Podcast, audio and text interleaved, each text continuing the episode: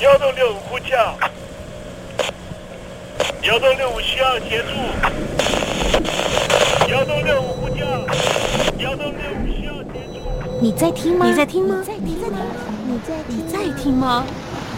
人生如航行，去与返，载满多少故事？你要睡上下铺吗？后面这个地方。如果吵得太累的话，三天都没有洗澡，真的很累，地上就躺着就睡了。我有看到我父母亲，我现在是要去看父母亲的状况。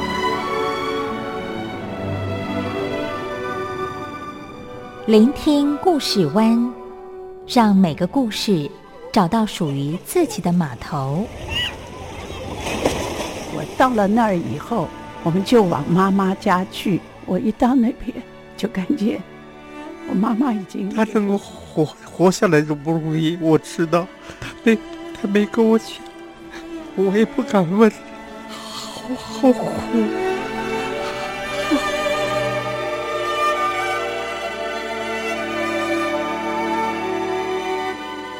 聆听故事湾，聆听故事湾。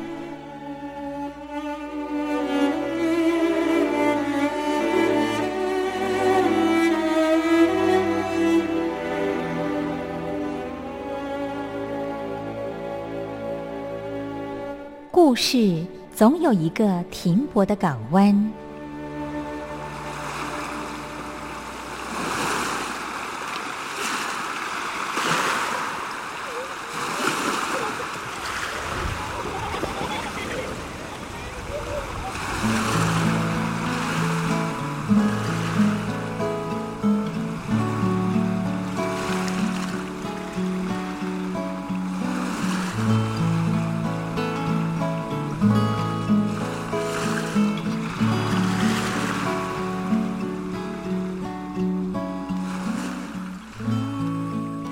一二三四五六七七六五四三二一，大陆听众朋友您好，我是您的好朋友东山林，在台北问候您。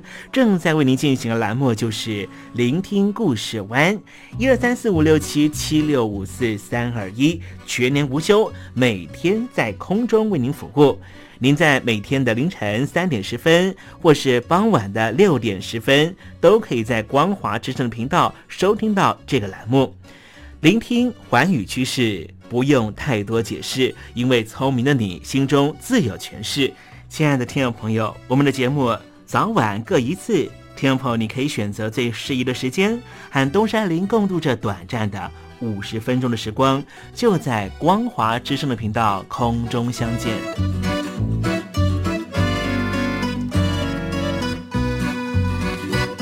听众朋友，收听、聆听故事湾东山林的节目，到底能够听到什么样的内容呢？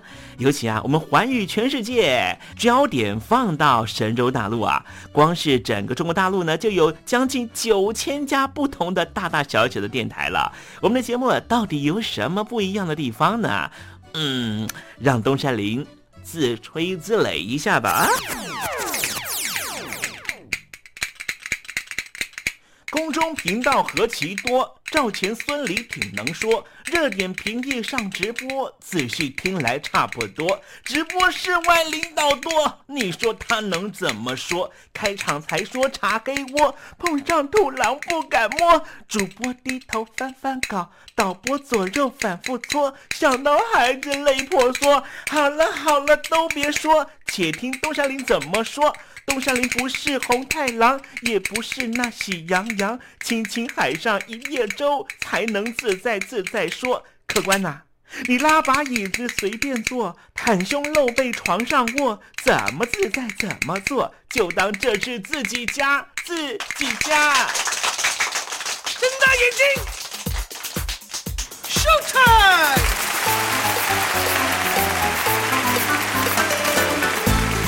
Hello，听众朋友，你好，我是你的好朋友东山林，在台北问候您。正在为您进行的栏目就是《聆听故事湾》啦。为什么节目的开场要这样的隆重呢？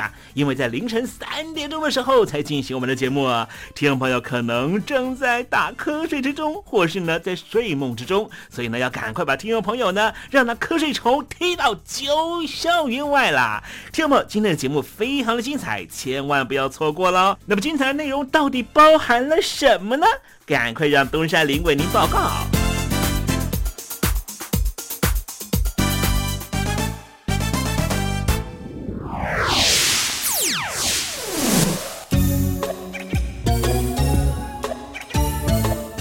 星期三，星期三，猴子去爬山。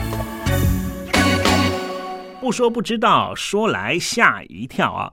去年年底的时候啊，这个美国的国务卿呢布林肯呢发表了一个正式的记者会啊，在记者会上面呢特别说了什么呢？说把哥伦比亚的前叛军组织，就是左派的共产党游击组织哥伦比亚革命军呐 （FARC） 从恐怖组织的名单中移除啊。美国国务院呢，把它撤销之后呢，也认为说这是一个正式的团体了。那么事实上呢，哥伦比亚的革命军呢，在一九六四年成立啊，也是呢哥伦比亚的共产党的一个武装分支。目的是什么呢？就是为了颠覆既有的政权啊。他们也成为了南美洲呢历史最悠久的一个革命团体啊，也是最大的一个左派的游击队。在过去超过半世纪的武装冲突里面呢，造成哥伦比亚呢还有中南美的地方大概有六十万人死亡，三百七十多万人流离失所，但他们自己也不好过啊。尤其呢这两年的 COVID-19 的疫情呢，更让很多的反抗军他们的家庭啊，哈，他们这些组织的成员呢，根本拿不到疫苗啊。只能够呢，跟政府呢继续的把头探得更低啊。好，我们待会在时政你懂的环节里面呢，跟听众朋友谈谈这哥伦比亚的反抗军的成立历史。我睡着听爱情走过，只愿贴近耳朵，自己不说却还听说，明天你的经过，爱情走过。心情很不好吧？我是张玉华，不管爱情走得多远，记得收听东山林的节目，心情一定可以快活不少。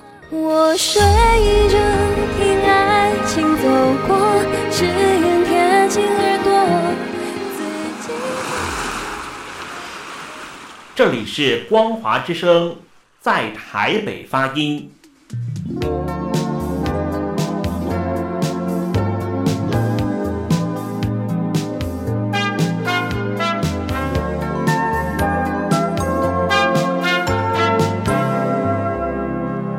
现在，请习近平同志讲话。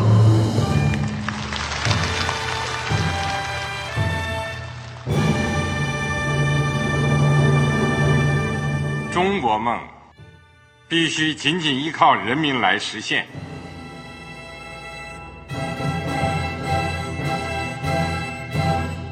好国民得关心家事、国事、天下事。呃，谢谢发言人。我们注意到啊，现在那个外面有很多关于前中央政治局委员周永康的一些消息和报道。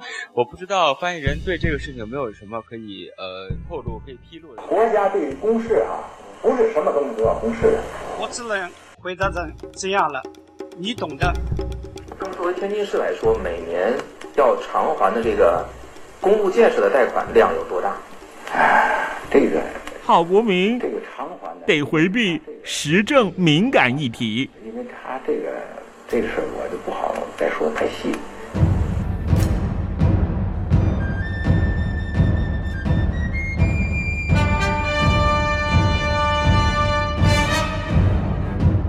我们要坚持人民当家作主，坚持人民主体地位。任何官方不宜说太细，期望您体谅的话题，尽在时政，你懂的。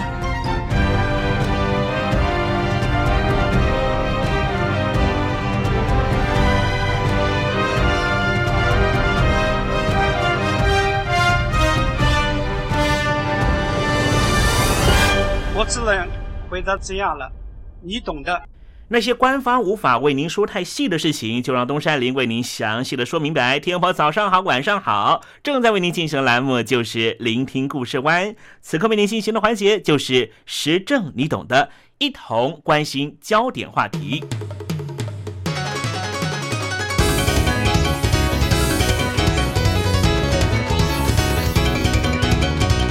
南美洲的哥伦比亚最为人所知的就是暗中活跃的左派游击队组织。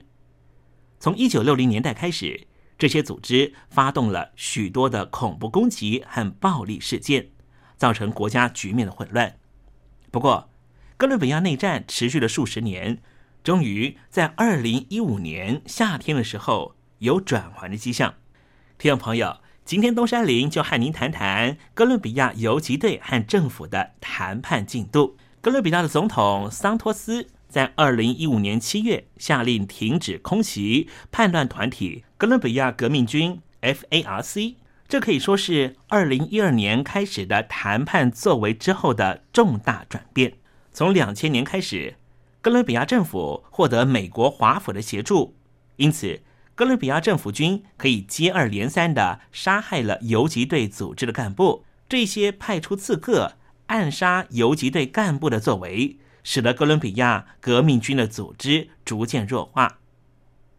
二零一二年十月，哥伦比亚政府和哥伦比亚国内最大的游击队组织哥伦比亚革命军进行和平交涉，虽然距离真正的和平稳定，也许还有一段时间要走。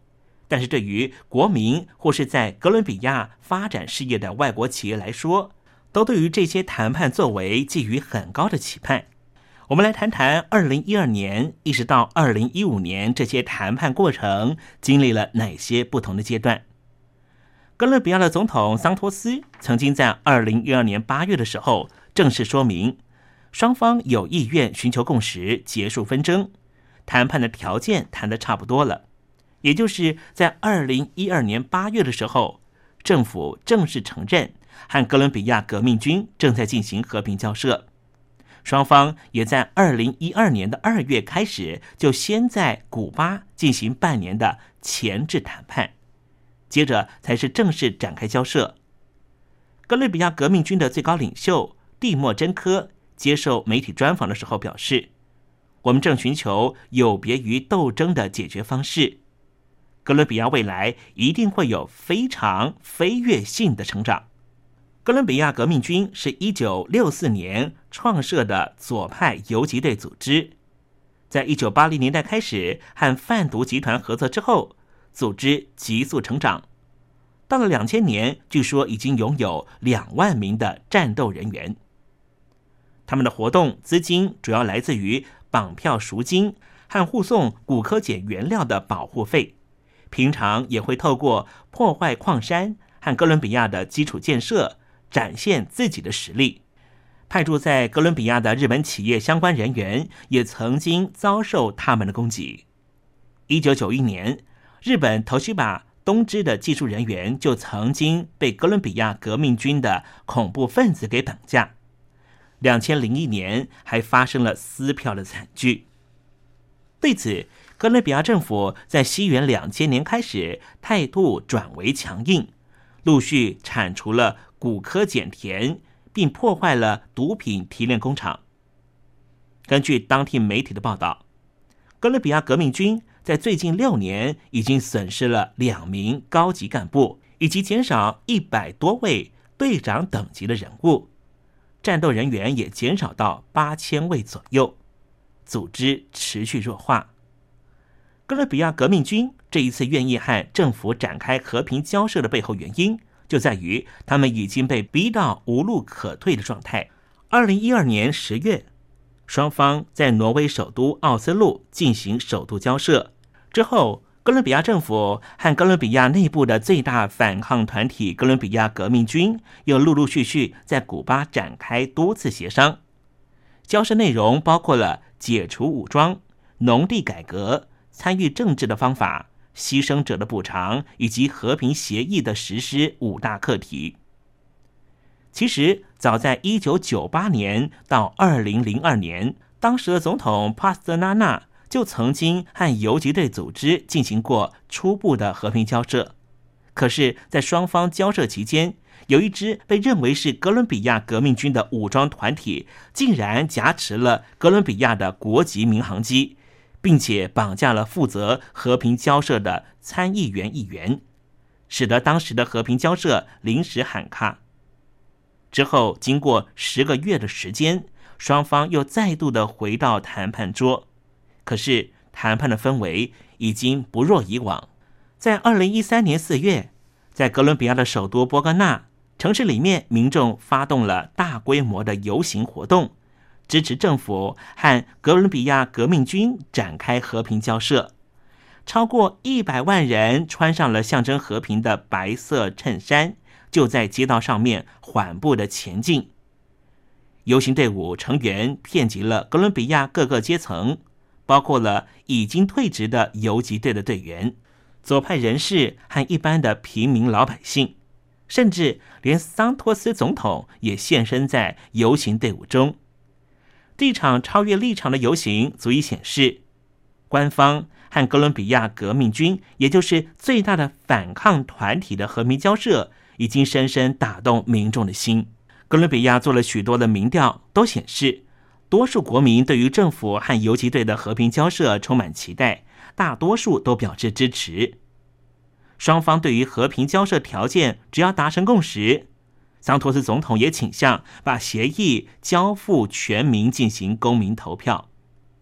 哥伦比亚的国民也都期盼能够投下自己这一张票，因为这代表苦日子远离，和平的日子终于到来。刚才我们提到，哥伦比亚政府和最大的反抗团体哥伦比亚革命军谈判的五大议题，包括了。解除武装、农地改革、参与政治的方法、牺牲者的补偿以及和平协议的实行。其中为什么会涉及农地改革呢？这就是为了彻底解决爆发哥伦比亚内战的主要原因。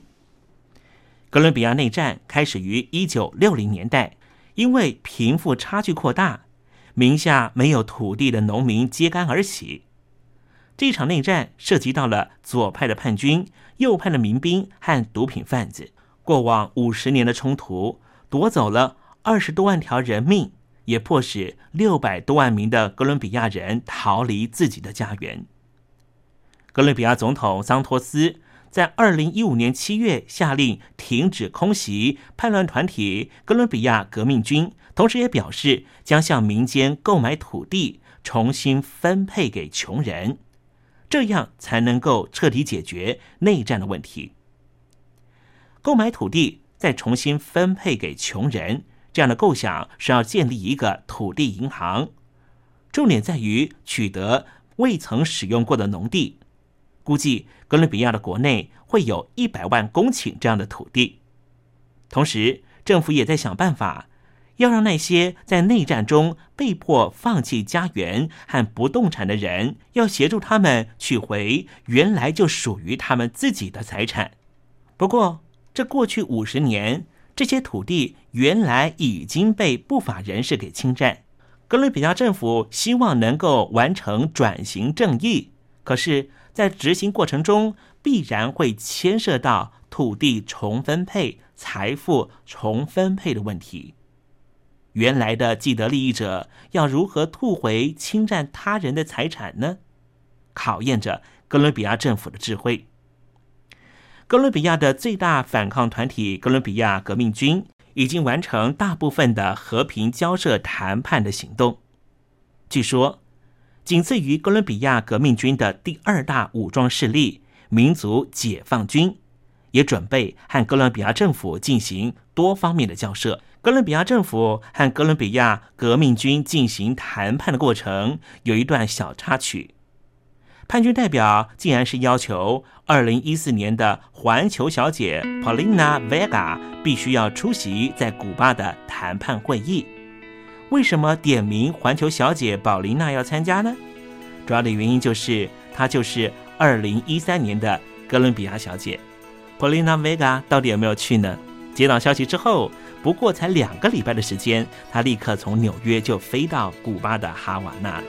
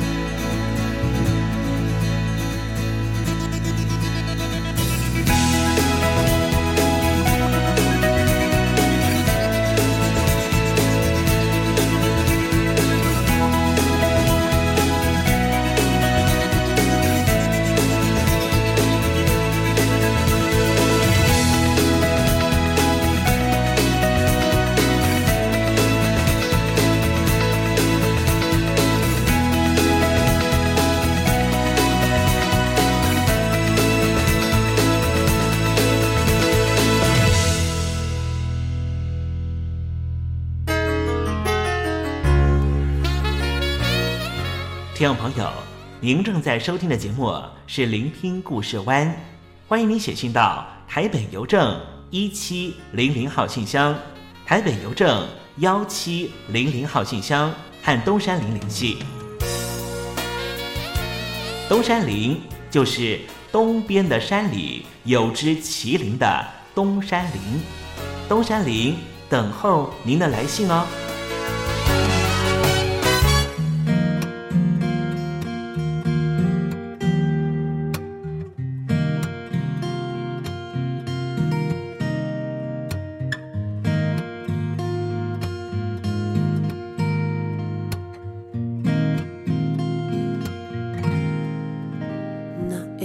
男孩和女孩相爱在十八的精彩，像是和青春在比赛，要证明爱情的存在。过一年，男孩和女孩能依偎彼此的胸怀。只是有时候不明白，是习惯还是离不开。时间一年一年的过去，男孩依旧依旧的初心，女孩心事不肯说出去，把爱情比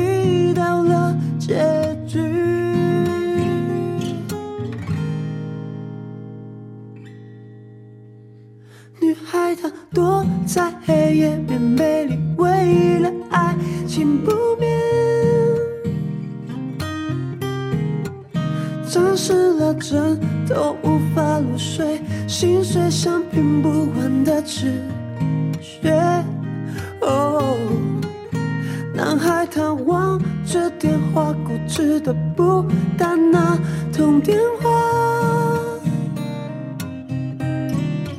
谁明白他内心的挣扎？理性与感性的难拆，情难拆。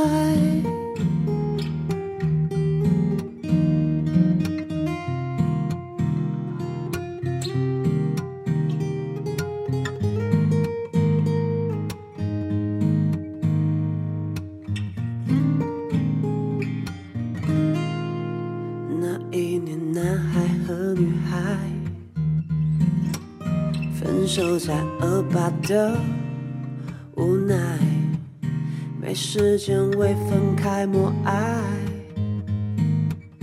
口袋里不能只有爱。过一年，男孩和女孩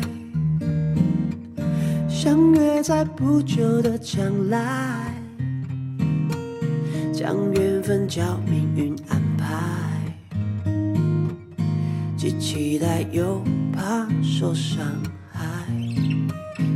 时间一年一年的过去，男孩依旧依旧的初心，女孩心底不想唱明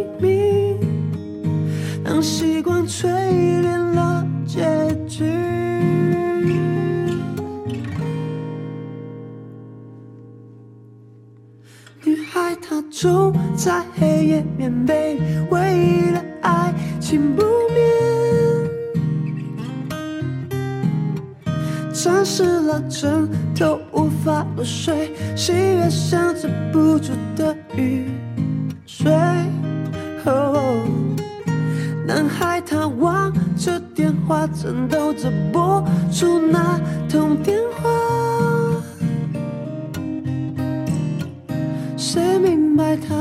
内心的感动？理性与感性的难拆，情难拆。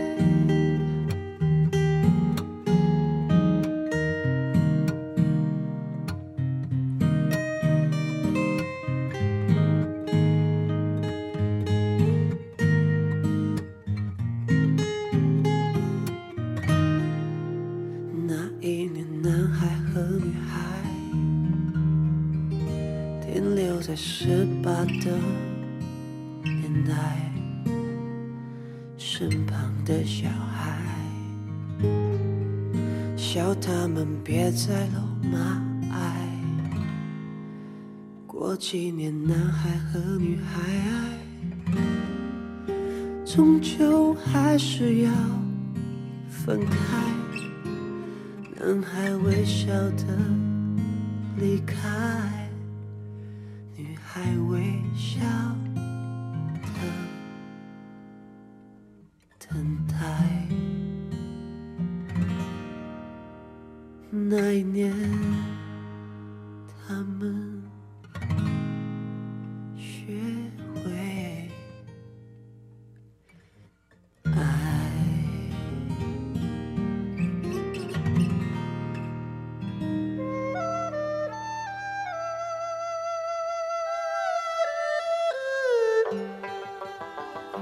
这是两岸中国人都喜欢的一首歌。小城故事多，充满喜和乐。如果主持人播错了速度，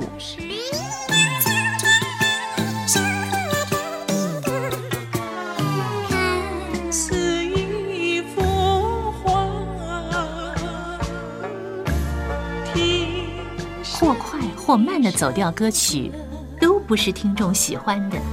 人生境界真善美，这一包括。两岸和谐关系也得循序渐进，快慢相宜。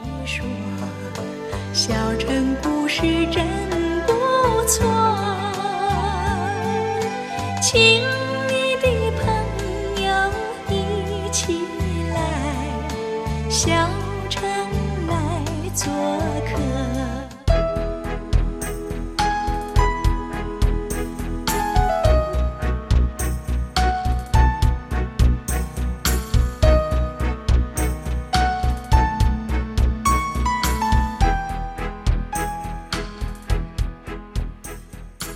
活中少不了知性的真，生活中少不了理性的善，生活中也少不了感性的美。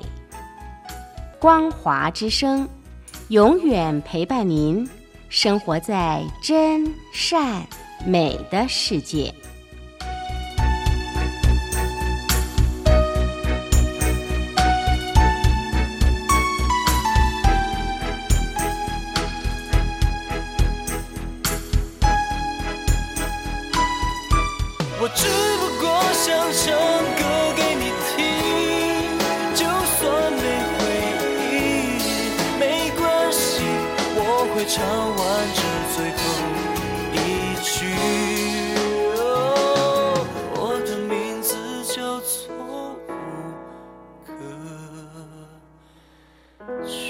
Hello，大陆的听众朋友，你好，没错，我就是吴克群。不管你现在在做什么，不管你现在在哪里，吴克群和光华之声在台北问候你。我只不过想唱歌给你听，用尽我全力，一首歌。这里是光华之声。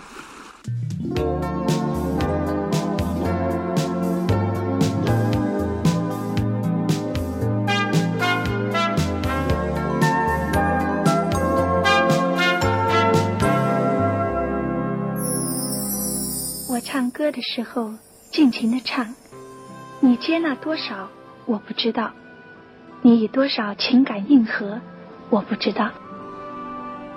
我曾在翠湖畔留下我的情感，如诗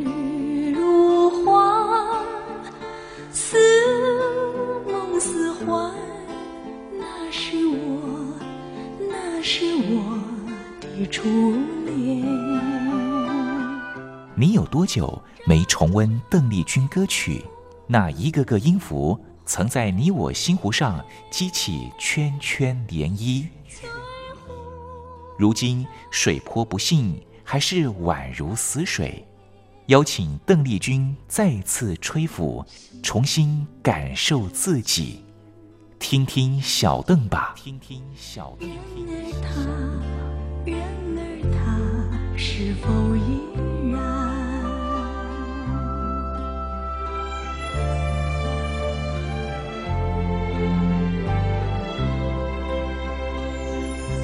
各位听众朋友，大家好，我是五四三音乐站前任邓丽君版版主，我叫埃尔顿。今天在听听小邓吧这个单元，想和各位听众朋友分享的呢是邓丽君姐姐在呃一九八七年发行的《我只在乎你》这张专辑里面，呃，当时如果是以录音带形式的编排呢，是在 A 面第五首的位置，那是非常经典的国语流行歌曲《午夜微风》。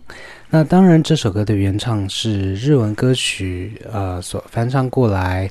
那当时日文版本是在前一年一九八六年所发行。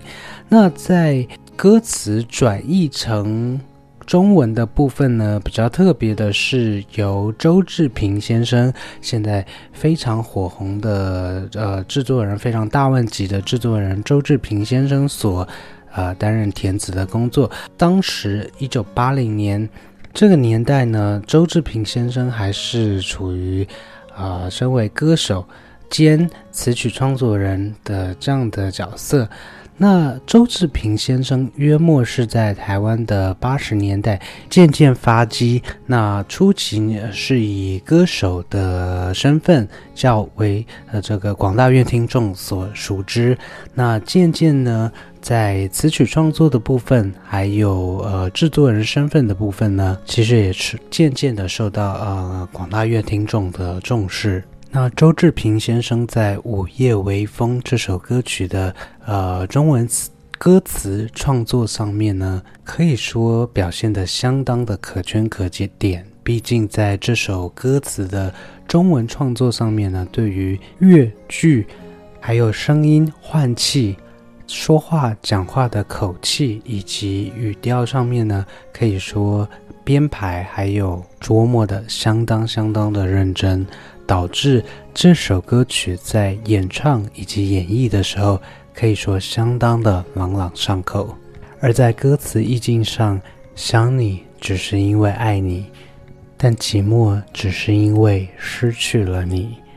午夜微风，吹醒我的梦。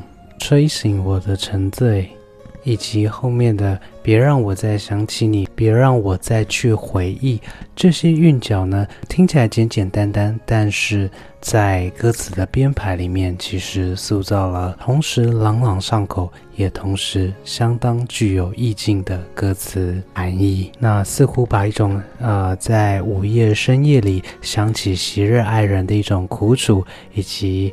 淡淡的心酸呢，写得相当的贴近，还爱了，但是目前却分离的状况。周志平先生的歌词可以说写得相当的丝丝入扣。周志平先生的词曲创作令大家回忆非常深刻的，还包括说像黄莺莺的《梦不到你》，或者是周华健的《寂寞的眼》，刘德华的《我和我追逐的梦》。那目前周志平先生呢，呃，正正在着手的音乐计划呢，是创作创立自己所建立的独立音乐品牌草台回声。那也期望说，呃，周志平先生在呃，不管是词曲创作，或者是啊音乐创作、音乐制作等等的呃音乐计划等等的这些计划呢，都能持续的带给。听众，啊，更优秀的作品。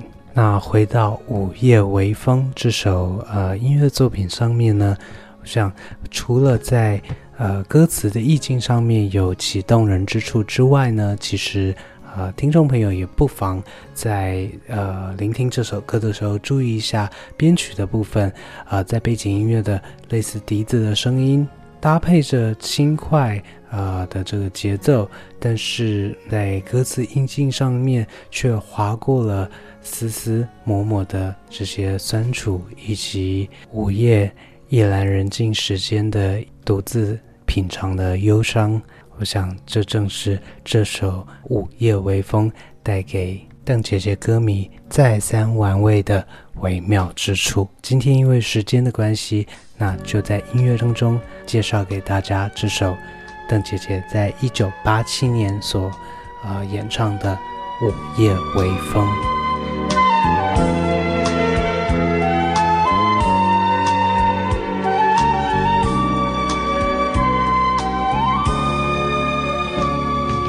静静走在没，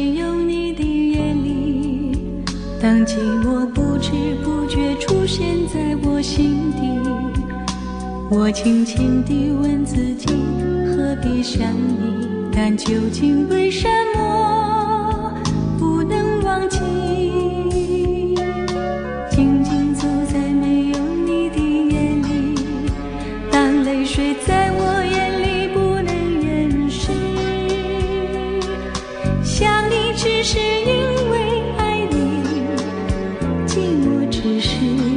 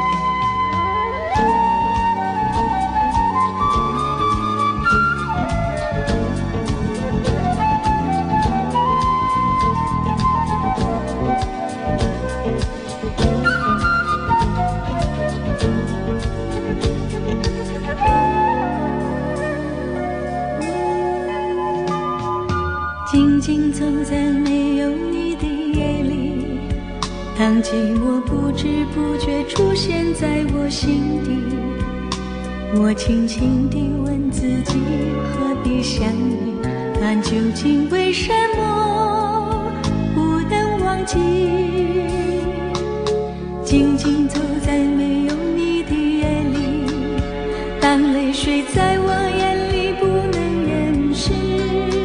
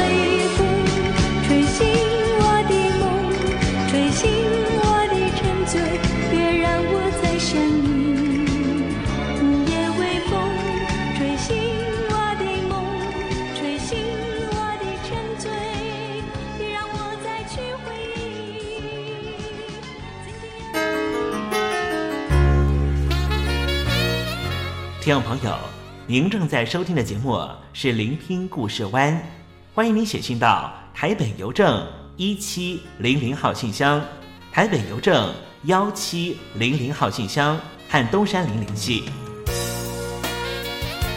东山林就是东边的山里有只麒麟的东山林。东山林等候您的来信哦。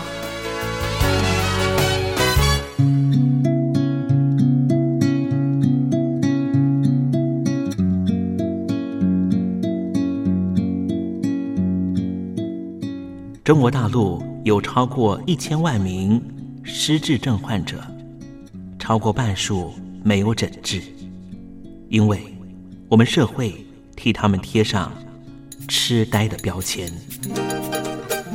Hello，Hello，失智症不是绝症，及早发现，尽早治疗，可以减缓恶化。透过饮食，还可以避免患病哦。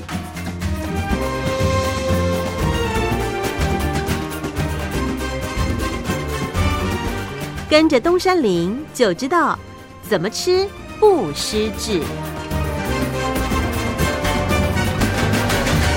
好了好了听众朋友，又到了怎么吃不失智的环节，跟着东山林一起发现不失智的饮食秘方吧。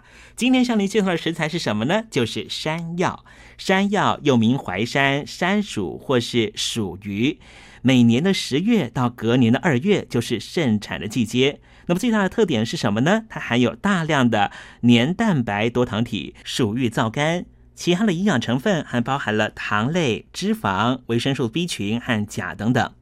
山药中啊含有的黏蛋白多糖体能够防止脂肪沉积在心血管上面，保持血管的弹性，阻止动脉硬化过早发生，减少体价脂肪的堆积，也可以提高免疫细胞的能力，调节人体免疫功能。另外，黏蛋白多糖体啊，还可以防止结缔组织，像是韧带、肌腱这些组织的萎缩，降低类风湿关节炎的发生几率。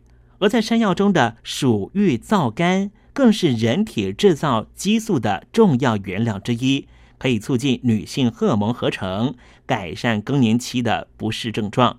此外，多多吃山药还可以维持神经传导物质多巴胺的正常浓度，能够有效的扩张血管，促进血液循环，并且能够帮助改变情绪，传递愉悦的感受。可增强大脑传递讯息的能力，这是山药的营养功效。不过东山林呢，还是要给听众朋友小叮咛，尤其呢在烹煮的时候，山药的山药皮呀、所含有的皂角素和黏液中含有的植物碱，有些朋友在接触的时候可能会引发过敏的反应，会发痒，所以处理的时候应该避免直接接触。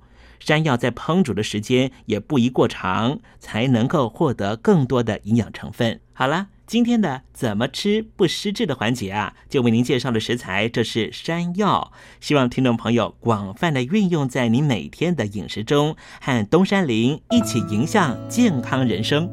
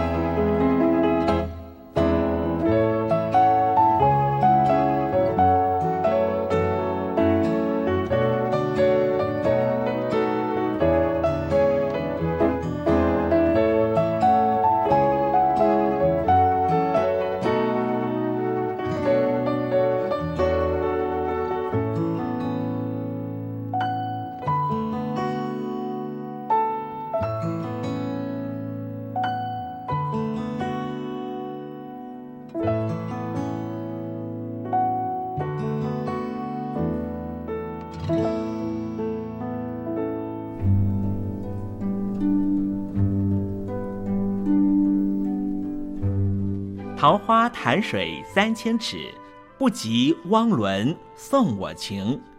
听众朋友，大诗人李白告老还乡，云游四海，从繁华的长安城到安徽乡间的桃花潭。这首送给相见恨晚的朋友汪伦的诗，用词非常淳朴，但是情意深厚。东山林也狗尾续貂一下。台北城杜鹃盛开，不及听友一封短讯，写信给我吧。台北邮政幺七零零号信箱，台北邮政一七零零号信箱。我是东山林，东边的山里有只麒麟的东山林。祝您一切安好，明天再会。